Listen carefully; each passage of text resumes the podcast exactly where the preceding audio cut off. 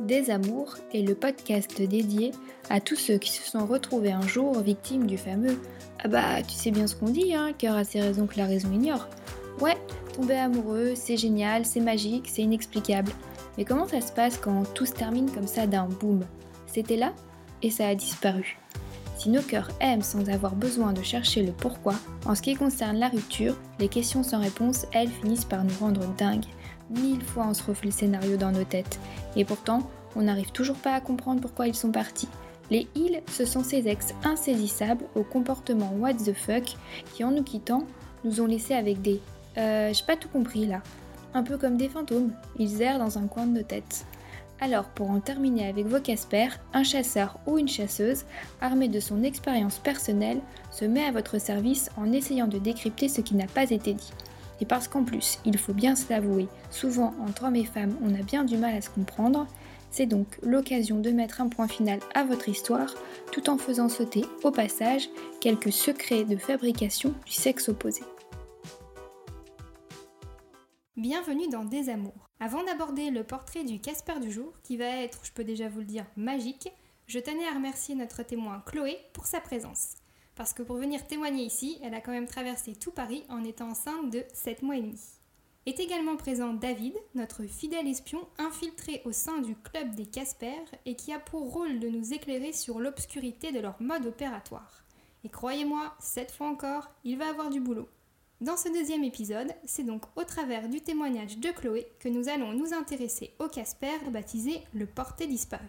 Alors, qu'est-ce qu'un porté disparu? Eh bien, c'est un ex qui se dit fou amoureux de toi, avec qui tu fais de vrais projets de vie, et qui disparaît du jour au lendemain sans laisser de traces.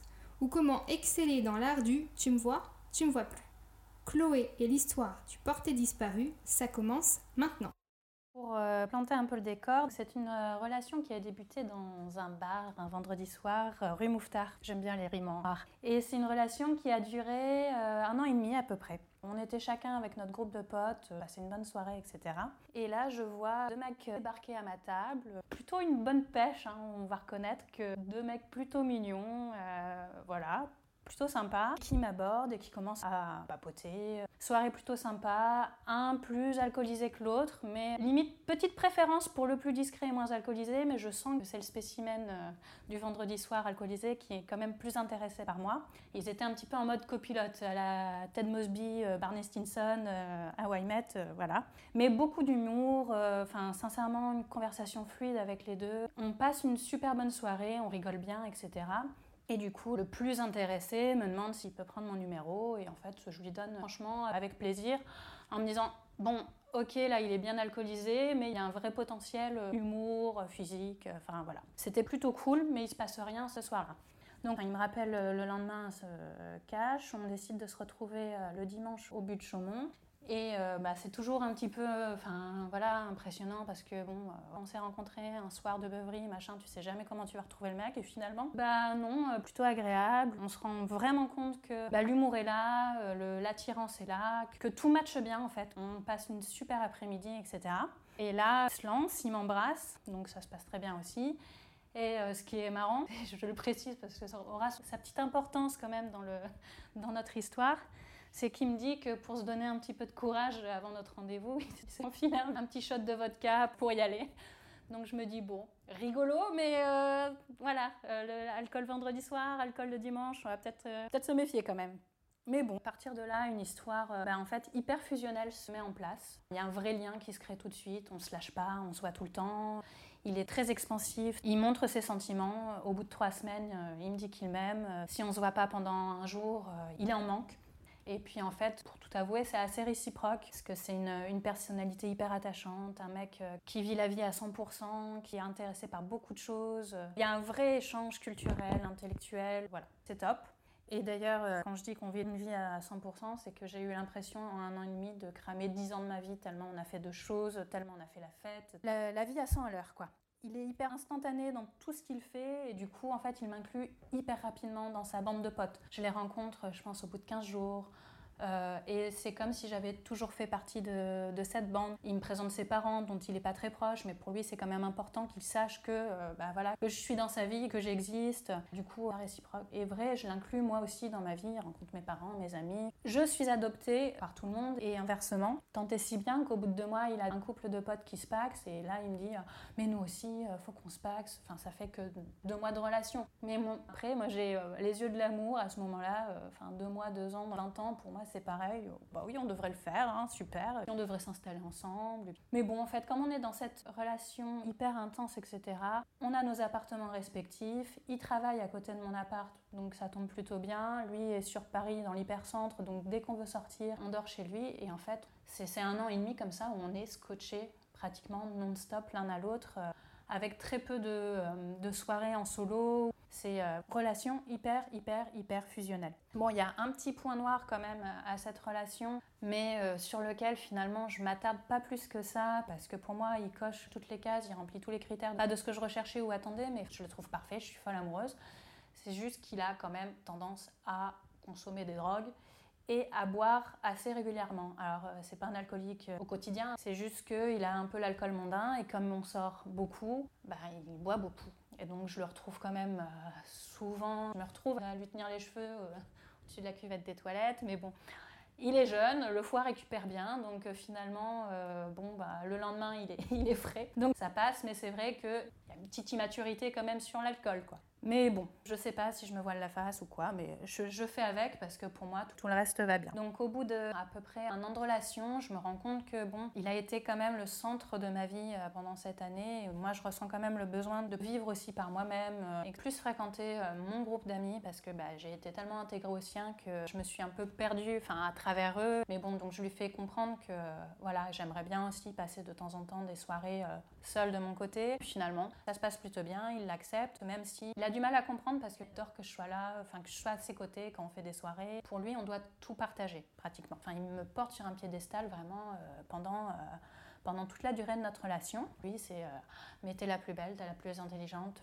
Et bon, je recommence à faire mes petites soirées entre filles, machin et tout. Et puis, puis la, la, relation se continue comme ça, enfin se prolonge pendant six mois. Bon, toujours avec des petits déboires d'alcool, mais rien de dramatique. Voilà, un an et demi de relation, il y a des projets qui se construisent, puis lui il ressent un peu l'envie de changer de boulot, donc il s'investit un petit peu dans ces recherches-là. Je le soutiens, enfin tout se passe bien. Passe des entretiens pour un poste vraiment qu'il vise, qu'il aimerait avoir, etc. Et un vendredi matin, il reçoit malheureusement une réponse euh, négative. Bon, je sens que ça le mine, etc. Euh, je passe la journée avec lui. Le soir, on avait décidé de faire une fête. Euh, on maintient la fête, puis tout se passe bien. Finalement, on s'amuse. Bon, je me dis, allez, ça y est, c'est digéré, il va passer à autre chose, et puis bah, c'est pas ce poste-là, ça sera un autre. Bon, il boit un petit peu trop de raison encore ce soir-là, mais voilà, je me dis, allez, il a des circonstances atteignantes, c'est pas bien grave. Le vendredi soir, j'ai encore le droit à des je t'aime, franchement, t'es la femme de ma vie, merci de ton soutien, je sais pas ce que je ferais sans toi, les grandes déclarations, quoi. Et puis le samedi matin, on se lève, samedi matin pas comme un autre, hein. enfin on se dit, bon, on va se faire une expo, et puis là, je le sens, mais glacial enfin froid, renfermé. À faire cette expo, il me calcule pas, enfin il est euh, hyper distant. Donc là je me dis bah merde, qu'est-ce qui se passe? Donc je lui dis bah ça va pas, ouais ouais, je suis un peu fatiguée. Bon, je m'alarme pas plus que ça, mais euh, ça lui ressemble pas. Et puis euh, à la fin de la journée, je me dis bon, je vais peut-être rentrer chez moi quand même, le laisser un peu digérer, il a peut-être besoin d'être seul. Et puis il me dit ouais ouais ouais en effet, j'ai un peu besoin de prendre du recul. En fait, le recul, c'est euh, genre une semaine. Une semaine où j'ai quasiment pas de nouvelles. Donc là, je me dis, mais qu'est-ce qui s'est passé? Qu'est-ce que j'ai fait? Et puis bon, finalement, il me recontacte et on se donne rendez-vous dans le bar dans lequel on s'est rencontrés. Rue Mouffetard. En fait, je me aperçois qu'on n'est pas tous les deux, euh, qu'il y a d'autres potes qui sont là, et encore une fois, il ne me calcule pratiquement pas de la soirée. En fait, euh, c'est genre une soirée entre potes, et je suis à côté, mais je suis un pot de fleurs, quoi. Donc là, il y a un moment, je lui dis, mais écoute, il bah, faut qu'on se parle, là. je comprends pas ton attitude, qu'est-ce qui se passe depuis une semaine? Puis il me prend un petit peu à part et il me dit, non, mais j'ai bien réfléchi, en fait, je t'aime plus. Je t'aime plus, je préfère qu'on arrête là. Donc là, je me prends ça en pleine gueule. Ah, cadeau, cadeau du vendredi soir. Bah, enfin, franchement, tout, tout s'effondre. Enfin, j'y crois pas, quoi. Je me dis, mais enfin, c'est pas possible, en fait. Pourquoi? Et puis, bah, je ravale le truc, je rentre chez moi, euh, je, je chiale toutes les larmes de mon corps pendant une semaine. Euh, je mange plus, je dors plus, normal, quoi. Et puis bah, je me rends compte que de toute façon j'ai la moitié de mes affaires chez lui, qu'il n'a pas donné euh, signe de vie pendant une semaine. Euh, je lui envoie un message, je dis ça serait quand même bien que je récupère euh, quelques affaires. Il me dit ouais ouais je vais te les apporter, on se retrouve en bas du métro chez toi tel jour, telle heure. Je fais ok donc il n'y a même pas la délicatesse de monter chez moi ou d'avoir une discussion. On se retrouve au pied du métro avec ma petite valise. Là. Moi je suis l'ombre de moi-même. Et lui, il a l'air en forme. Je lui dis, bah, ça va Il me fait, ah ouais, ça va. C'était le début de l'été, enfin le début du printemps. Il me fait, ah, trop bien, je bois des coups, je prends des apéros. Je dis, ah ouais, d'accord, bah ouais, moi je dors pas. Enfin, deux heures par nuit, c'est pas beaucoup. Euh. Et euh, enfin, je tombe des nues. Je comprends pas. Et puis, bah, en fait, j'ai zéro explication. C'est juste, il me dit non, bah, c'est bon, enfin, je suis passée à autre chose. Plaisante même, quoi. C'est tellement brutal que j'ai quand même même sa mère qui m'appelle euh, en me disant je suis désolée euh, du comportement de mon fils, je ne sais pas ce qui se passe dans sa tête, euh, euh, comment tu vas, toute sa bande de potes qui ne comprend rien non plus à la situation, qui me disent mais en fait Chloé, pour nous tu étais la femme de sa vie, enfin c'était votre couple était une évidence, on ne comprend pas. On comprend pas son comportement, on comprend pas qui a pu se passer dans sa tête, etc. Je leur demande, mais enfin, il y a eu quelqu'un qui dit non, franchement, il n'y a personne. Euh, tout le monde est perd dans le soutien vis-à-vis de moi et puis bah, de se dire mais qu'est-ce qu'il fout le mec? Alors en se disant bon bah, peut-être qu'il va changer d'avis. Puis moi je vis un petit peu avec cet espoir. Je me dis bon je sais pas euh, est-ce que la déception de pas avoir son boulot était si forte qu'il a décidé de tout changer dans sa vie? Je ne comprends pas. Mais j'ai j'avoue du mal à passer à autre chose parce que j'ai pas d'explication. Donc euh, j'essaye de l'appeler, j'essaye de lui envoyer des messages, il répond pas. Et puis ben, un soir, euh, je me dis, euh, c'est bon, quoi. Enfin, euh, je me pointe en bas de chez lui, je sonne, et, là, il va m'en donner des explications parce que moi, je ne peux pas continuer à rester avec rien. Et en fait, il finit par répondre un pas à l'interphone, il m'envoie un message, il m'a dit si tu continues de me harceler par texto ou avec tes coups de fil, je te préviens, je porte plainte et j'appelle les flics. Là, tu te prends ça en pleine gueule, encore un petit truc sympa à encaisser. Et ça a le mérite de me faire quand même passer à autre chose. Hein. Je me dis, ok, euh, là, on a atteint un degré de connardise quand même assez élevé, donc il serait temps que je me préserve. Les mois passent et bon, bah, j'ai compris que j'avais plus rien à attendre de lui. J'avais clairement pas menti, hein, en disant qu'on était sur une histoire what the fuck euh, high level et 100% vrai. Ça, euh, je tenais à le préciser parce que certains d'entre vous, et d'ailleurs c'est drôle parce qu'ironie du sort, c'était essentiellement des mecs qui m'avaient posé cette question euh, déjà euh, pendant la diffusion du premier épisode, en me disant non mais attends là les témoignages franchement c'est inventé, c'est exagéré, non mais c'est pas possible. Et eh ben non non non, hein, j'ai l'honneur ou plutôt le malheur de vous confirmer qu'ici rien n'est inventé et euh, ce témoignage confirme que la vraie vie est bien souvent plus délirante que peut l'être la fiction et visiblement s'il y a bien un domaine dans lequel tous les coups sont permis, bah, c'est celui de l'amour ou du désamour, hein, ça dépend comment on voit les choses. Bon, dans le cas présent, on est forcé de constater que ce Casper nous laisse sans voix. David, j'espère que tu vas réussir à nous éclairer sur ce qu'on peut appeler un exemple flagrant de ghostage. Parce qu'en plus, on est sur un cas d'école beaucoup plus fréquent euh, qu'on ne le pense, hein, faut quand même le dire, et qui forcément fout les nerfs, et encore là, je reste poli. Chloé, est-ce que tu peux juste nous donner les questions précises, parce qu'il y en a tellement qui nous viennent en tête, euh, auxquelles tu aimerais avoir une réponse de la part de notre chasseur de Casper? Ouais, moi, ce qui m'a vraiment estomaqué en fait dans cette histoire, c'est comment en fait on passe de l'hyper tout à l'hyper rien. C'est l'amour fou au désamour total, à l'ignorance, au dédain même. Mais qu'est-ce qui motive ce genre de comportement? Euh, Le ghosting, de, tu fais un date avec quelqu'un, euh, il te rappelle pas. Bon, on l'a tous vécu, on l'a tous euh, mis en pratique, ça je peux le comprendre. Mais au bout d'un an et demi, quand tu as décidé de construire des choses avec une personne, ça j'ai un peu plus de mal quand même à l'accepter. Bon, ça va, hein, c'est derrière moi, c'est digéré. Il n'empêche que je ne comprends toujours pas ce comportement humain. Qu'est-ce qui a pu animer euh, ce Casper? Voilà, c'est ça ma question. Ah, j'avais une dernière chose à préciser, j'ai oublié. Euh, le mec est un récidiviste. Un an après moi, a priori, il a rencontré une nouvelle meuf qui était à nouveau la femme de sa vie. Et l'histoire s'est aussi terminée un petit peu en autre boudin, assez brutalement, avec cette fille euh, également. Donc voilà, il y a, un passif, quoi. Exactement. Alors David, j'espère que tu es prêt parce que là je peux te dire qu'on va être hyper attentive à la moindre interprétation que tu vas nous donner pour euh, traduire ce comportement de dégueulasserie euh, haute voltige. Et je sais pas pourquoi, mais moi je sens que ton analyse elle va pas nous aider à faire passer la boule d'énervement. Mais bon, vas-y, on est prête. Effectivement, Charlotte, euh, c'est un bon cas de ghostage, mais je pense que c'est un peu plus précis que ça. Je vais essayer d'apporter quelques éclairages autant que possible. Je vais résumer un petit peu la situation. Du coup, vous êtes rencontrés dans ce bar, euh, où lui il est arrivé avec son wingman, comme tu disais dans Hawaii Met, hein, c'était un peu le, principe, de Barney Stinson. Du coup, dès le départ, il y a eu un léger coup de foudre, en tout cas, ça a accroché euh, relativement vite. C'est un point important. Il y a eu un petit coup de pouce grâce au petit shot de vodka, en tout cas pour sa part. Effectivement, ça aussi, c'est l'autre point important, c'est récidiviste, pas que sur ses relations, aussi sur l'alcool apparemment. Moi, ce que je comprends, c'est que vous avez été euh, tout de suite très fusionnel, peut-être aussi beaucoup par lui, euh, peut-être un peu par toi aussi. En tout cas, pour jouer les jeux, il faut être deux. Donc effectivement, ça a pris dans les deux sens. Après, tu n'avais pas vraiment forcément de raison de résister, vu que lui, il avait l'air quand même assez engagé. Donc pourquoi résister si les deux en ont envie? D'accord, si les deux en ont envie. Donc on part bien sur une base de les deux sont d'accord pour la relation qu'ils veulent. C'est la même. Exactement. Le risque, il est pris des deux côtés. Et bon, même si le risque, il a un peu plus euh, coûté à Chloé à la fin qu'à ce jeune homme, après, moi, quand j'entends qu'on est fusionnel au bout de trois semaines, je me dis que le Casper dont on parle, c'est pas un fantôme, hein. c'est plutôt euh, Fast and Furious. Donc c'est là où du coup, ça tique un petit peu. Alors le Fast and Furious, euh, forcément, bah, c'est fast, donc ça va très vite.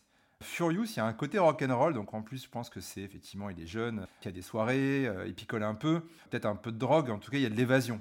Donc effectivement, le côté, euh, bah, quand on est jeune, on est un peu des rebelles, on a envie de brûler euh, la vie par les deux bouts. Donc il y, a ce truc-là. Mais effectivement, euh, l'amour, c'est aussi une drogue. Donc ça va ensemble en fait. On brûle tout comme ça très vite. tout à l'heure, tu disais que vous avez vécu à 100%. Tu as aussi dit que vous avez vécu à 100 à l'heure. Et c'est pour ça que je fais le parallèle avec le Fast and Furious, parce qu'en fait, c'était ça. Vous étiez à, à fond, sans appuyer jamais sur le frein, sur une ligne droite qui a duré un an et demi. Euh, sans jamais s'arrêter, sans jamais freiner, et même pas pouvoir faire une pause pipi. Donc forcément, c'est compliqué. Et tu as dit aussi que vous avez vécu donc, sur cette ligne droite euh, d'un an et demi, euh, à 200 non-stop avec les pieds sur l'accélérateur, 10 ans en une année et demie. Alors du coup, je me suis dit, en plus du Fast and Furious, il y a un côté, c'est les années chiens, quoi. Donc en, un an et demi, vous avez vécu 10 ans, ce qui est une belle perf. Du coup, quand on vit 10 ans, bah, on peut se lasser de trucs. C'est vrai que c'est moins étonnant de se lasser au bout de 10 ans qu'au bout d'un an et demi. Mais comme vous avez vécu 10 ans en un an et demi, ça peut se comprendre que d'un coup, la suite arrive plus vite. Mais bon, c'est pas une excuse. Ah, c'est comme ça que tu expliques, toi? Pas que. Oui, parce qu'on n'est pas passé par la case euh, manque d'intérêt, on ne sait pas se renouveler. Enfin, on n'a pas eu cette période des couples où, euh, bah, tu sais, tu es dans un attachement profond, etc., mais tu n'es plus, euh, plus dans l'amour du début qui te donne des papillons au ventre, etc. Enfin, nous, ça a été un an et demi quand même hyper... que de up. Que de up. Oui, en gros, vous avez été à fond pendant un an et demi, et à la fin, c'était droit dans le mur, très très rapidement. Crash test. Tu n'as pas eu le temps de voir venir l'accident. Euh, après, il y a deux options. Soit lui aussi, il n'a pas eu le temps de voir l'accident, et ça arrivé d'un coup, effectivement, est-ce que c'est le, boulot J'en sais rien. Soit il a vu le mur, mais ça fait un moment qu'il le voit et il t'a rien dit.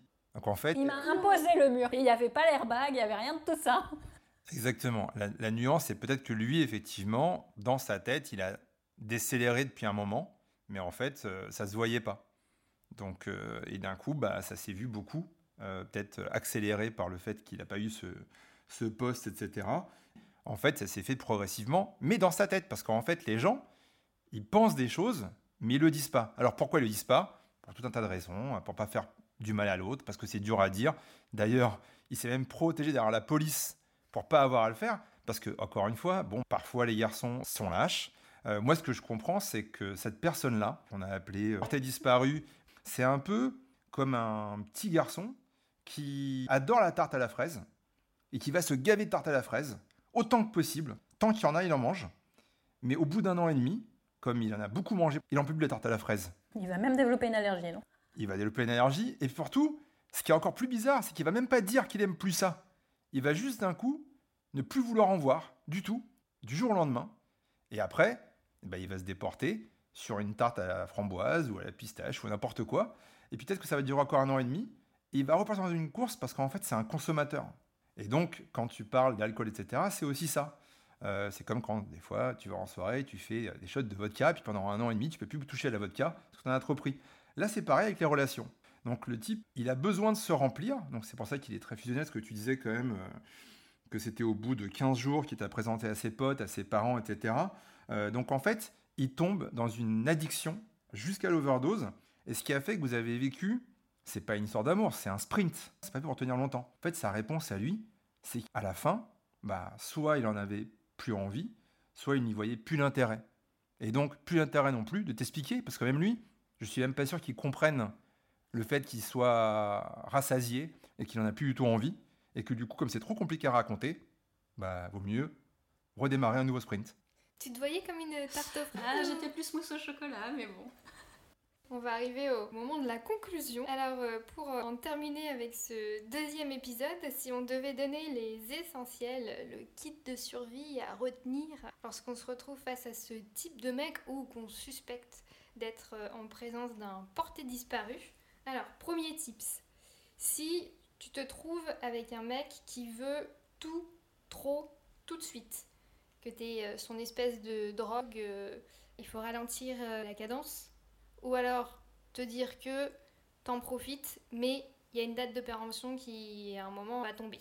Tu seras pas au courant, t'auras pas de préavis, tu vas te le manger dans la gueule, mais ça va arriver, donc prépare-toi. Deuxième tips, une fois que ce mec euh, porté disparu a atteint son quota et qu'il est donc en overdose de toi et de tout ce qu'il a pu faire avec toi, la fin est proche.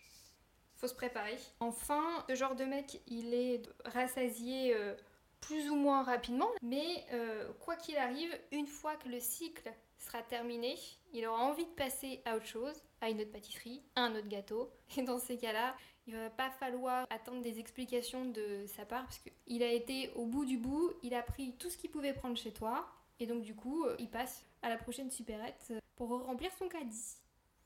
Pour résumer, pour finir, il n'y a pas d'amour sans risque.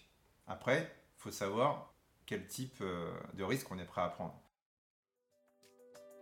Si cet épisode de Désamour vous a plu, n'hésitez pas à lui mettre 5 étoiles, à laisser un avis et même à vous abonner sur l'appli de podcast de votre choix. Deezer, Apple Podcast, Spotify, SoundCloud, Podcast Addict, on est partout. Vous pouvez également nous retrouver sur notre compte Instagram Désamour le podcast. À très vite pour un nouvel épisode.